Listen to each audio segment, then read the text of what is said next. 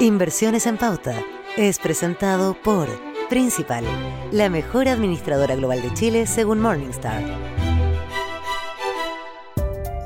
Después de septiembre ya se acaba el año y como siempre es momento de balances y proyecciones. En el mundo de las inversiones, el último cuarto de 2021 ha sido particularmente dinámico y ha estado marcado por diversos elementos. Primero, un mayor control de la pandemia, aunque todavía se registran rebrotes.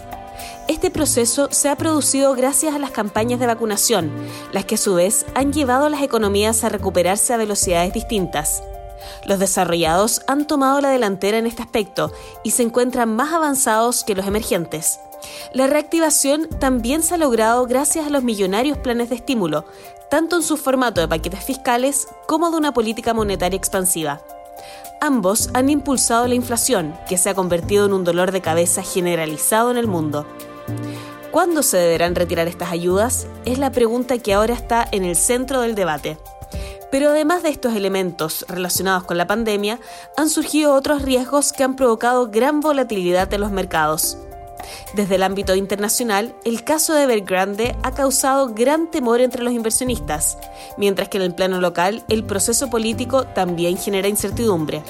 En este contexto de mayor volatilidad es fundamental contar con una cartera de inversión diversificada para prevenir que un evento puntual ponga en riesgo los objetivos del ahorro.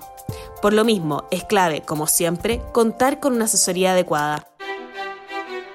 Inversiones en Pauta fue presentado por Principal, la mejor administradora global de Chile según Morningstar. Conoce más en principal.cl.